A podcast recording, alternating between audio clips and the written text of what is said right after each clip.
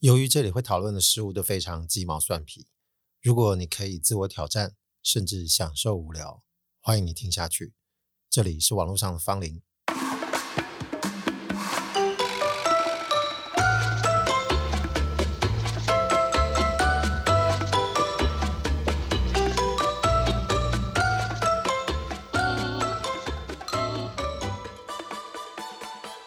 今天安排录音室的时间没有弄得很好。搞得我现在进来之前还没吃饭，现在好饿哦。希望接下来这个录音的时候不要录到那个巴豆一下。而且啊，我本来在想，今天在录这一集应该要养好精神，时间准备足，更不用讲，就是饭也要吃饱，就是让自己的精神啊，什么状态都是满满的，再来好好的讲。结果好像没有。那为什么今天会这么特别在乎？是因为。但发现竟然到一百集嘞！当然，我可以觉得没什么，就这样日常的东西继续讲就好了。那如果什么东西都能包含进来讲，这是我的习惯。那针对这个有点一百的纪念意义，那也可以讲啊。为什么不能讲？我可以让它有意义，也可以让它没意义，对不对？所以在往录音室的路上这段时间，我就一直在想。真的，如果有意义的话，有什么好讲的吗？太感性的东西说不大出来，也没有什么东西能够引诱我变得很感性。所以我觉得哦，顶多就是一些联想。而每个人的背景不同，就是你的个性或者是被认为的形象也不大一样。你听到了什么内容，听到了什么字眼，你会有自己的联想方式哦。好比讲到一百，那可能会有人联想到一百趴、一百万。或者是一百五，也不会？要不然就是百，这个刻度的意义啊。我在想这个一百级、一百级三个字，我反而好像比较容易进入到后面两个字，就是百级、百级。阿姆西黑冰棒啊，百级冰棒还是什么罗百级啊？稍微 gay 吧一点文青的人可能会看到旧电影的呼唤啊，就是楚服的那部四百集。好像以前应该有提过这部片吧，但想说四百集这个片名哦，跟我现在一百集这个关联好像也太直接赤裸，因为这是念音的问题，差只是差在它是我的四倍啊。啊，那个电影当然也不是说什么一百集的节目、四百集的节目哦，不是，它那个集是打击的集。我还记得当时看完这部片，就一直在想这个片名为什么要这么取。说到这个电影的片名哦，因为它的法文跟英文只看得懂英文，所以我那时候并不是很确定它法文是不是真的跟那个四百有关系。但我记得那时候好久以前看，然后去查查不到什么结果，一直到后来啊，就是近几年突然想起来，再利用网际网络啊，再去搜寻一些看法就多了。但是要解释这个片名哦，也不能说解释了，就是在理解这个片名之前，我觉得还是有必要稍微要说一下这部电影的剧情。哎，我有点忘我之前有没有说过，而且再加上这部电影那么老了，你没看过，那你就让我爆雷好了，要不然你也可以先去看。不看的人他现在也不会看，就听我说吧。这部电影被认为算是楚服比较自传性质的电影，它不是在讲一个其他人的故事。大家都认定这应该是他年少时期的遭遇，也许有可能有些地方是有加添醋，或者是做一些改编。但一个反骨的孩子遇到的一些彷徨无助的事情，这个是这部电影里面的主轴，也就是小主人翁啊，他应该年纪是在那种可能快要变青少年之前的这种少年时期。那靠某天啊，我也嘛，有时候比较爱玩啊，但父母的管教啊，他们彼此之间的感情啊，又没那么好。然后学校教育可能又不是很适合这孩子的这个特质跟习性哦，也就是他也没遇到什么特别有耐性的老师啊，所以他的人生就一步一步在这个年少时期一直出现问题。然后一开始可能只是一件小事情，那么翘个课或什么的，最后就越来越麻烦，搞到最后他还被父母送进这种像教养院的地方吧。总之就是有些细节当然就先省略。电影到最后，他是逃出来啊，就是逃离这个教养院啊。画面来到海边，就出现了那个有名的镜头，就这个小主人翁彷徨无助的神情，最后是对着镜头看啊，等于是对着我们大家看。这个画面电影就结束哦，所以那时候大家觉得有一种莫名的震撼。但这个重点不在最后的镜头了，只是觉得提到了要讲一下，我就先回到这个片名吧。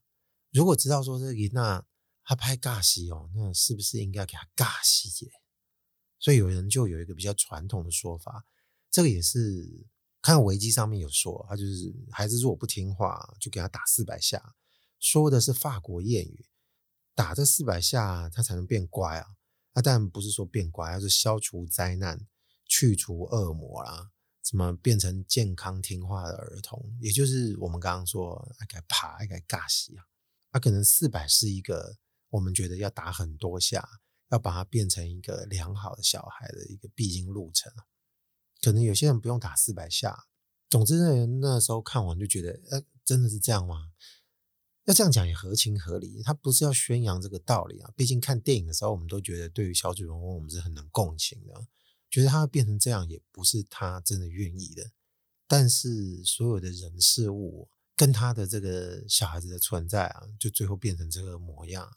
所以很明显的，他并不是要说小孩子要打，更多有可能就是，如果这个片名是这个意思，他就要拿来讽刺吧。就好比说，如果我们拍了一部电影叫《不打不成才》啊，但是他并不是在里面告诉你你要怎么样才会学得教训会乖。毕竟如果真的是这样子的话，片名就已经道尽一切。但没有很满意这个片名的解释说法，总觉得可能还有一些其他的可能性。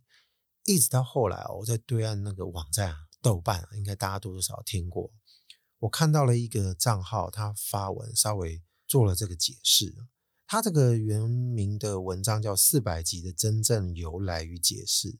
夸胡就对于打四百下的质疑，就代表他有类似的想法，只是他的功课做的比较足，所以。我觉得他说的这个内容，不妨大家可以一听。这个账号的名字叫 Squall Song，我不知道我发音对不对。呃，就是 S Q U L L S O N G。哎，这是在二零一四年初的时候发表的文章，所以现在算算也蛮多年以前的了。但这个电影更老了，所以这个文章也算新吧。他当然有先提到前面我说的这个大家一般能够理解的这种解释啊，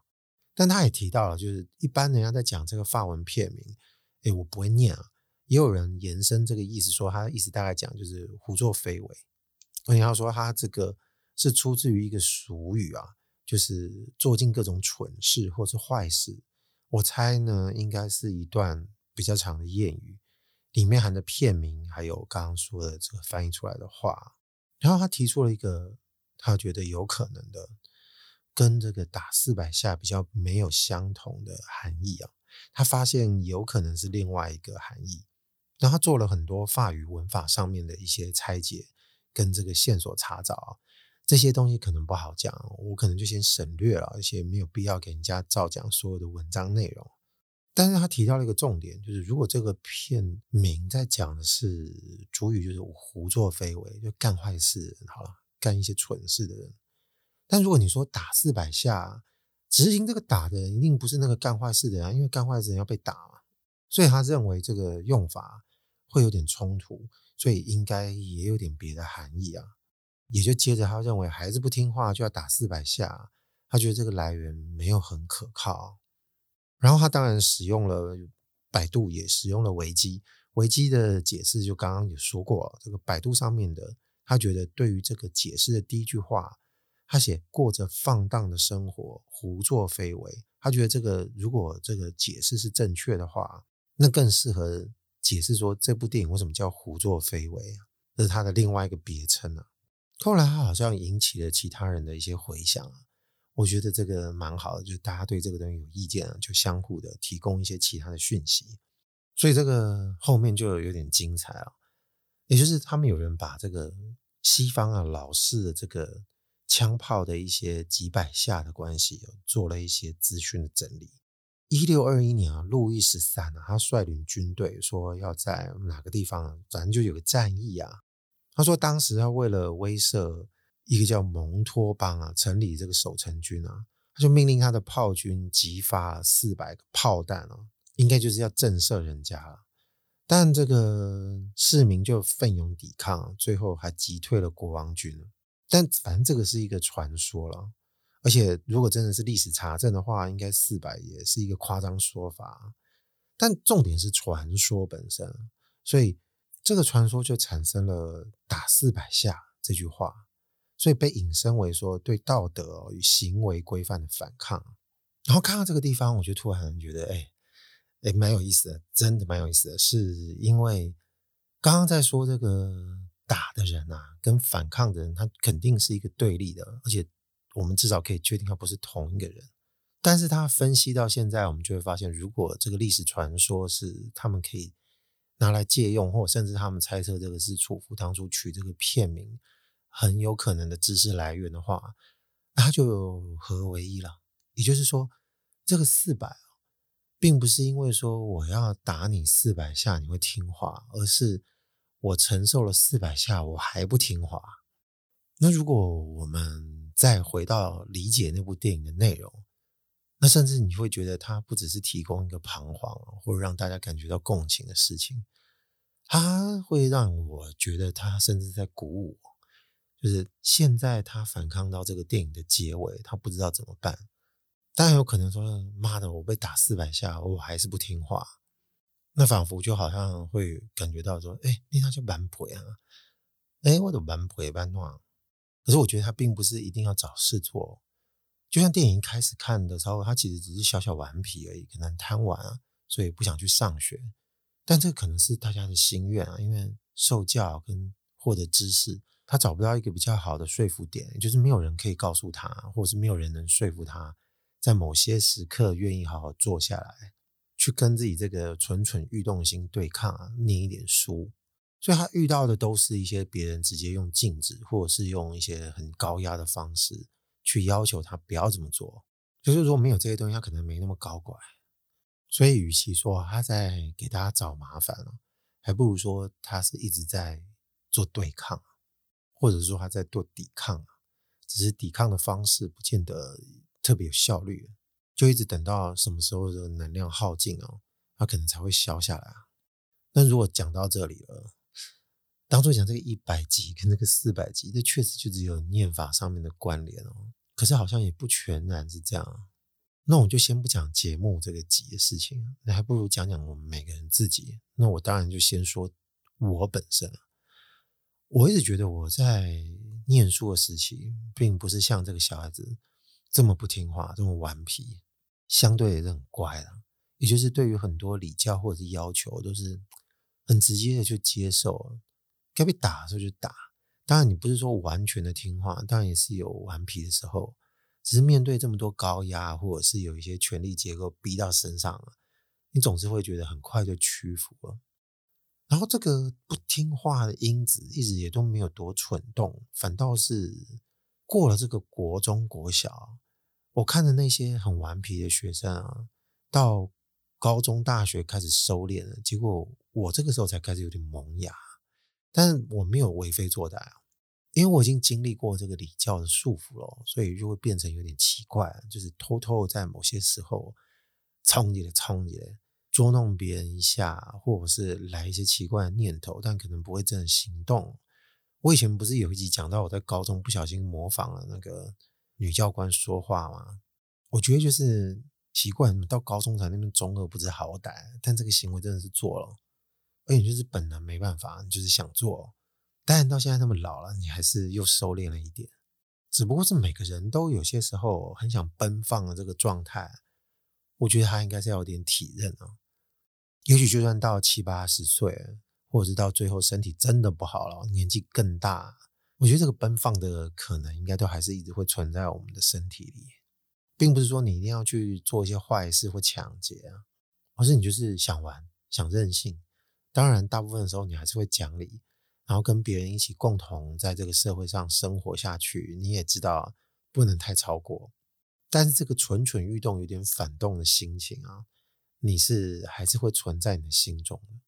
有些人会用一些比较温和的话，比方说你要保留赤子之心啊，我我认为这个说法也是正确的。你就会觉得好像像活得比较有意义啊，不会觉得那么死气沉沉的，要不然就是无趣的大人啊，这些有的没的字眼会加注在我们现在身上。但说真的，会搞一个这个没什么人听的节目，我觉得这一定跟那个自己擦擦丢这个个性有点关系。说真的，有些人应该没有办法像这样子，就是你讲了快一百集，你也没有多大的听众，你也没有业配，没拿这个来赚钱，看你竟然还那么一直弄，你是不是有点问题啊？有时候时不时会有另外一个人设就跑出来会问这个事情，只不过是他的声音通常都比较弱，就会被我这个阿诺啊，不被阿诺啊，反正我就要做的这个人设给压过去了。但某个程度上来看，他其实在我的生命中还算是某个平衡状态，他还取得可以啊。啊，这个原因很明显，就是至少现在有其他的一技之长，我们有一个正常的工作。我们拿这个在赚钱为生，那在于其他的时间呢？我不觉得一定都要完全花在娱乐，或者是躺在沙发上放空看剧，要不然就是看一些你觉得能够陶冶心灵的东西，逛逛美术馆啊，看看书什么的。有些时候你会觉得还是要做一点产出哦，即使这个产出不见得呃很适合其他框架上面可以给予的价值啊。我必须承认，就是大部分其他人讲一些节目。他们可能都有一些比较能够理解的形状或主题啊，讲这些无微不会代际，我觉得好像确实是比较难啊。你要么就是说你定义为讲干话也可以，那就是看你好不好笑啊。像我也很喜欢听别人讲干话，那当自己想说要开始录节目，然后看看陌生人会不会听到，那是要把它定一个形状嘛？我那时候在想，也很难去确定这件事。我只觉得有一些事想讲，而且没听到别人在说，然后我就慢慢的试着去想，那到底是怎么样的事情？最后发现全部都是很小的事情，也就是大家都不会把它捡起来讲的事，要不然就会觉得干这东西很没价值的事情。但这种想法在从小时候受教育，就一直觉得这个东西好像没有被我遇到。如果说今天有各种良师啊，他在面对这些小朋友，每个人都是一个可被引导或教育的种子。但是现在的体制下，就是每个老师的模样可能也都会趋同，因为毕竟课本也都一样嘛，分门别类的在跟你定义数学、国文什么有些没的这些科目，你得要照这样子的模式去学习，那教法一定也是大概一种形状了。但我认为，我那个年少时期或者是小朋友的时候，受到教育的环境跟现在应该也会有点不同。我相信现在的老师应该更能够知道怎么样去多元的对付小孩子啊。当然，一定也是会有他的挣扎跟一些苦痛的。只是以前我们那个时候，我觉得很多小孩子，或者是我那个年纪的时候，我觉得应该很难，因为常常有时候在看到课本上给的讯息，或者是老师在讲台上说的某些话。你常常会停在某个关卡，你会觉得干嘛呢？或者是觉得这好像有点跟我理解的真实不大相同。要么有些时候就是说他太容易略过某些地方，明明这个地方应该是可以再多讲一点的，但是在那个时候你表达能力不好，或者是说你也没办法去正视自己那个时候看到心里的感觉。我现在能够稍微把这个东西讲出来，那无非也是因为现在长大语言多了。但那个时候应该会有很多复杂的情绪在心里，所以你在念书的时候，你常常会卡在某些地方。应该有很多人也会这样，但有些人我相信他不会，因为他很自动就跟那个节奏走。我认为他们会很适合成为就是考试会很高分的人。而我自己本身在那个时候，你只知道为了要跟上，或者是为了要取得成绩，你只能用一种更硬的方式去对付自己。死记或死背，会花更长的时间让自己进入一种记忆习惯，会去理解很多数学公式，或者是说一些其他你能够背下来的方法。但你心里都知道，这些都很不舒服，也就是你也不知道什么时候你会承受不了，最后可能你的考试从本来很好的成绩，最后就慢慢崩盘了。虽然我在小学的时候也蛮知道怎么样变一个好学生的。以前就会熊当熊胖啊，就会做很多方式博得好成绩，哎，甚至做很多很机歪的事哦。可能以前我记得好像别集有说过吧，但这个不冲突。我现在在说，就是那时候内心其实对于这个教育跟这个理想的事情，常常你就找不对位置，然后你也觉得也没有人能看得出来。那你更不用讲你的家人或者是你的师长，因为这些东西是干无关紧要啊。你你讲这个东西，谁想听呢？所以你就必须要一直等，一直等，那等到自己刚好碰巧也没那么容易变成一个歹徒啊，或者是真的去做坏事的人。你看的书多了，你理解的世界多了，你碰到的人也多了。有人突然给你一个讯息啊，或者是你碰上了某本书，你才发现，哎，仿佛好像有些人他看事情的方式呢，跟你频率是有点近。不敢贸然的说懂了谁或谁懂自己，但总觉得，哎，这个味道呢有点接近，所以你就会好奇去多看一点这方面的讯息。所以慢慢的，你就会变得比较强大，但这个形状会影响自己，就是说啊、果然呢、很多事情啊，你没有办法从正规的，或者是认为是所谓大家说的官方啊，要不然就是普遍被认为是一个主流意见，能够让自己的生活获得满足。你有些时候你就觉得有些事物的道理啊，它还必须要从别的方向去攫取，而有些时候它甚至凌驾主流的声音。所以有时候看了这个二零二零啊，当年啊，那个时候，现在转眼间也三年前了，听了一些 podcast 或者是看了一些其他内容提供者的东西，想着想着就觉得，哎，是不是自己也能够来自己搞一下？这应该是当初开始录第一集之前就在想的事，他就觉得说有没有可能会把事情说完？我后来才发现，干，以我自己的个性就讲不完，除非我累了，就是这个能量真的耗尽啊。可能就在这个情况下，会觉得这个赚不赚钱都不是很重要的事情，因为我人生有一个乐趣在这里。这个乐趣并不是说我要获得肯定啊，或者是说我要干嘛干嘛，而是我必须要把这个形状给勾勒出来。就好比有些人啊，可能他会绘画，他想到了什么事情，他想要用这个方式把它实践出来，他没有把它在画布或纸上勾勒出来，他就睡不好觉。那我们自己做设计的人呢，某些行为其实跟创作是有点沾上边的，只是跟艺术又有点不大相同。我只能确定，就是每个内容提供者，我认为他们都是创作者，这是没错的。只是创作的形式或者是各式各样的内容，你就会想一想，你是不是适合就收听就好。如果有人做的还不错，刚好跟我想要提供的事情几乎。快接近百分之百叠合，或者是不要讲百分之百那么多啊，就是呃五六十也就行了。那可能会有点削弱我们想要自己把这个东西勾勒出来的欲望啊。因为这些鸡毛蒜皮的事情还真的是没有，所以就一直这样子莫名其妙讲到今天，这是第一百集。就如果我现在觉得我自己身处的职业啊能赚钱啊，然后把自己端得更像是一个给白的设计师，我认为应该还能赚得更不错。但是这个社会适应的问题，从小时候其实对自己就多多少少了解了，也就是你自己也知道，你可能成为不了某种样子的设计师，要不然就是被媒体称为某种设计大师，因为你对某些事情是过不去的，或跟人交流的方式呢，你也知道这个模式不大一样。你光是想到跟别人应酬，你能不能知道一些老板的语言？他是跟你边说话的时候，你要吃几口菜，你要喝几口酒。什么时候适时要拿来静一下，让大家舒服？这些学问哦，不见得自己能够做得好。如果这部分我能够做得非常擅长，那我肯定应该也会有点乐在其中。我不会来做这个节目，因为我的人生应该被其他的事情充实了。所以这么讲下来，有时候会听到有人问说：“哎，你这个现在有赚钱吗？”就没有啊，只是说。那有朝一日，如果越来越多人听到啊，这可能性，你不能说哎完全没有或什么的，于是各种可能性你都要想到。那你自己有没有可能还会继续做下去？也就是哎干，那有人找你夜配，那就夜配啊。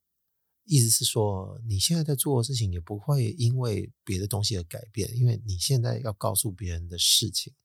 要想说的话，这个形态就是你现在的模样。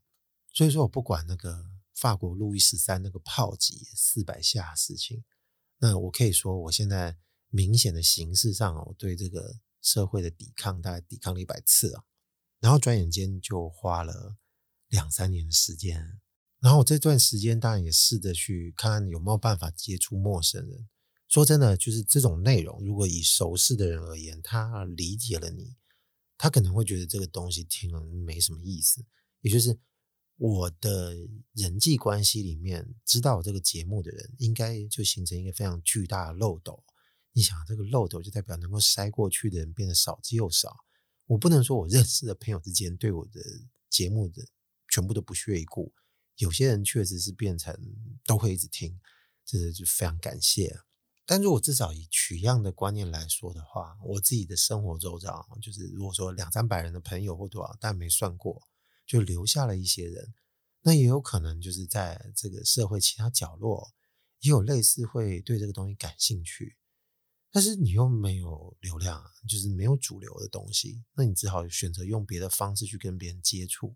啊，我就有事没事搞了一个 IG 哦。啊，说真的，IG 做那个影片的动画，他没有花很多时间，因为反正我一个礼拜大概频率平均一集，做那个东西就几张图哦。就刚好去把自己讲过的内容就弄一弄，工作闲暇的时候呢，就画个一张，画个两张，然后最后就把它串起来。我就发现，哎，这个现在平衡的还挺好的，至少不用像某些真的在专门做内容提供者一样，他这个产出的频率很大，他就可能对这个东西会有点焦虑啊。我现在做的就是，哎，顺顺还好，但就是因为这个内容刚好可以在 IG 上面做一些投放啊，其实这个东西我还是有在做。我就在那个地方也制造另外一个漏斗吧，因为大部分这个动画当然不能做太讲的让人家看很烦，那这个顶多就是十几秒不到一分钟的内容，那当然就是要觉得内容就比较个北蓝，该给小啊。那有些人对这个东西感兴趣，他可能也会点进来听啊。呃，我觉得有些神明后来真的有跟我接触哦，他们也会跟我稍微讲一下当初是怎么听到这个节目的啊。有意思是有真的是。他就是看这个 IG 投放，所以他对这个东西产生一些好奇，最后他就点进来听。我每当听到有灵性的神明跟我做这个显灵的动作，我就觉得，干，这也太美妙了吧！这不是说我看这个后台的数字哦，有多少收听数这件事情能够满足的，而是我们脑海里面就会仿佛看到一种很奇妙的画面。我们借用一下《哈利波特》最后一集好了。于是，这个佛地魔不是要去攻击这个霍格华兹吗？你就把想象成哦，这个世上有很多很庞大礼教的势力啊，当然不至于是邪恶了，大部分都是一番好意啊。就他们一直在逼你形塑成一种样子，或者是他会告诉你有些东西你不具价值，但是你偏偏又过不去哦，你总会觉得这个地方特别难受。可是你看到远处有一个人拿一个魔杖，用一个光点啊，在想办法把那个防护罩弄得比较强。那、你自己这边就觉得，干，我也来弄一下。就是一般人家都会讲比较粗浅的说啊，你不是一个人，you're not alone，OK？、好了，这个有点 low，但是到底可能是不是有点像啊？至少我这个一步是自己往外接触的，那只要碰到一两个、两三个，我觉得就挺好的。但是讲到一个重点，大家要讲回。听这个节目的事，就是有人呢，应该还是有一直在听。我只能猜想，他面对这个世界，他可能还是有希望有一种非主流状态去看待。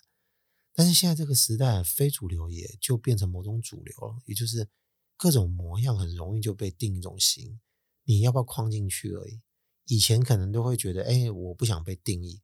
我的形状由我自己来定义。但我认为，其实。像这种话也是一种谎言，我们最好定义得了自己，就是我觉得这也是没办法。所以你对自己说自己是属于什么样形状的人，干也是一种主流而已。那并不是说我自己有多厉害啊。我们这些芸芸众生，有一些人就哦，我难以被定义。我是认为，其实是让人都应该难以被定义，除非你是坏人，坏人就很容易被定义。你是干尽一堆坏事。这种人我就没有办法给他太大的啊。当然，平心而论啊，我觉得其实还是应该是立体的，只不过是对那部分人的耐心就真的很差，所以会这样讲。我觉得不妨把它想成说，我们只要是活着的，就像是一团在空气中燃烧的火，所以这个形状难以被自己想象，它是一个什么样子，很固定的状态，因为它时时一直在变化，这些能量是一直在窜动的。所以活在这个社会里面，常常就会，然后我就说，哎，刚刚没喝谁，这个没有很舒服，那也没有很顺的感觉。但是我们提到前面一直在说这部电影《四百集》，有时候他无非就是在讲我们每个人其实都有的内心的那一颗东西，只不过是十岁出头或七八岁小孩子的形象对这件事情更有说服力，因为我们也是会站在你要如何受教这个礼教上面去看待。所以当你已经二十几岁，可能这个部分就被削弱。看他们三四十岁你还这个样子，那别人就会觉得你不出团，没出息。啊，我知道有时候这个世界会把我们压得啊，不至于喘不过气，有时候是啦，但有些时候会觉得烦呐。所以你看到有些人在说一些话，或者是表达某些形象，啊，这是正能量，但你就觉得不行。啊，你有时候其实觉得可以好好讲，那你没办法，你心中常常就会有一些心愿，只不过是你可能不会真的去做。除非你那时候就是一时失手，不小心就让它发生了。就像你看到有人在那边说一些很正面的话，很鼓励大家的东西，要不然就是那种什么要你很表面的做自己啊啥，然后在那个 moment 就会卡开说 shut up，要不然就是你在各种业务也好，服务业也好，要不然就是设计师有可能就听到这个跟你对面的人可能是客户跟你说一些话。那当下你就觉得啊，我写的靠腰。有时候更糟的是，你不应该顶撞的人，是你的老板还是什么的？然后在会议室里面听到你的老板在那边讲一些笑话，你情不自禁就会，嗯，受不了，我要逃走了，拜拜。这些事情都做不出来嘛。但有时候为什么就是会有这种念头，或者是忍不住突然干没拿捏好就把它爆发了？那多多少少我会希望，就大家可以。在这个时候温柔一点啊，各位神明不要觉得，就是如果我们在社会的成就上啊，啊没有赚什么特别多钱或什么的，这真的我觉得跟那个关系并不大。我觉得也许大部分的时候，百分之七八十的时间，如果我的社会成就没很高，确实心情会不好，因为你也会觉得这部分会受到一点否定啊。但我真的认为说，也不要觉得这个全然是如此，要不然。我可以视之为这一百集是一个挫折，对不对？有些人会觉得说，你一百集都没有那么多听众，你这一百集也没接到业配，三小你要不停？诶，因为这个内容形式可能没有那么多人认同，就不要想那么多。我觉得就没有那么什么样太大的关系。如果能够到这样，我觉得干大家都蛮爽，这样就好了。然后说着说着，我 有时候就觉得，跟这一集讲完，还真的有点纪念性质。就用这种形式当做这个第一百集，接下来应该还有很多其他微博，那我们等着大家一起来发掘吧。哦，好了，网络上的芳龄，今天讲到这边，我是阿贵，拜拜。今天举